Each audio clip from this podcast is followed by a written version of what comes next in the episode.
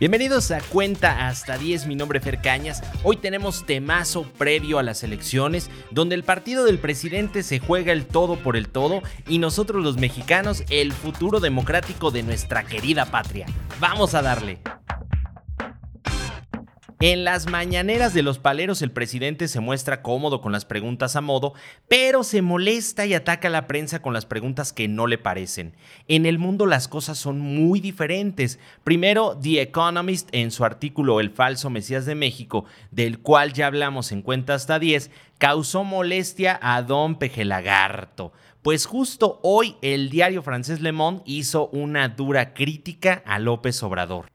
La hiperpresidencia, así tituló el artículo donde resalta los peligros de la injerencia del presidente en las elecciones del 6 de junio. Bueno, es que ya hasta lo confesó el presidentito. A los ciegos seguidores de López les pregunto, ¿se imaginan que Peña o Calderón hubieran dicho las palabras del presidente? Pues de menos unos pozos petroleros se hubieran cerrado eh, junto con Andrés Manuel López Obrador, pero como ahora lo dice el falso Mesías, pues ahí sí está bien, ¿verdad? Nada más triste para el país que quien pudo ser el mejor presidente de México se maneje como lo peor de lo peor. Lemón es claro. López Obrador ha hecho ataques inéditos a las instituciones de México. Es más, ni el PRI se atrevió a tanto en los peores años de la dictadura perfecta. Publica Lemón. Los ataques de AMLO al INE son parte de una estrategia para ocupar terrenos electorales.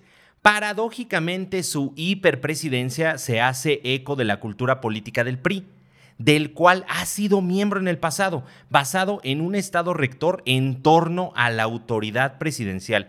Y vaya, qué autoridad es la que tiene el señor Andrés Manuel López Obrador. Bueno, autoritaridad, vamos a decirlo de esta forma. El 6 de junio serán las elecciones más grandes de la historia y también las más violentas. Al presidente le interesa más el control sobre las cámaras que brindar seguridad, y es que en este proceso electoral van más o menos 90 candidatos asesinados. No hay gobierno, y por eso el narco ha sido mucho más violento para con quienes podrían ocupar un cargo. No hay gobierno, y por eso mediante las balas abren el camino de quien conviene esté al mando.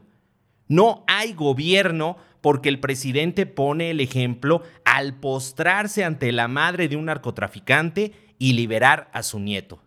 De todo corazón deseo que las elecciones se lleven en paz, pero sé también que López Obrador aprendió todo lo peor de su anterior partido, el PRI.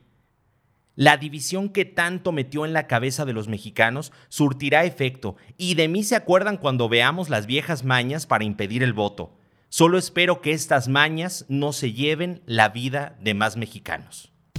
Esto fue Cuenta hasta 10. Mi nombre es Fer Cañas. Sígueme en todas mis redes sociales. Ahí me encuentras como Fer Canas Oficial. Recuerda que estamos en todas las plataformas de streaming. Y no olvides compartir. Si te gustó, comparte. Y recuerda, tu voto vale. Sal y vota este 6 de junio.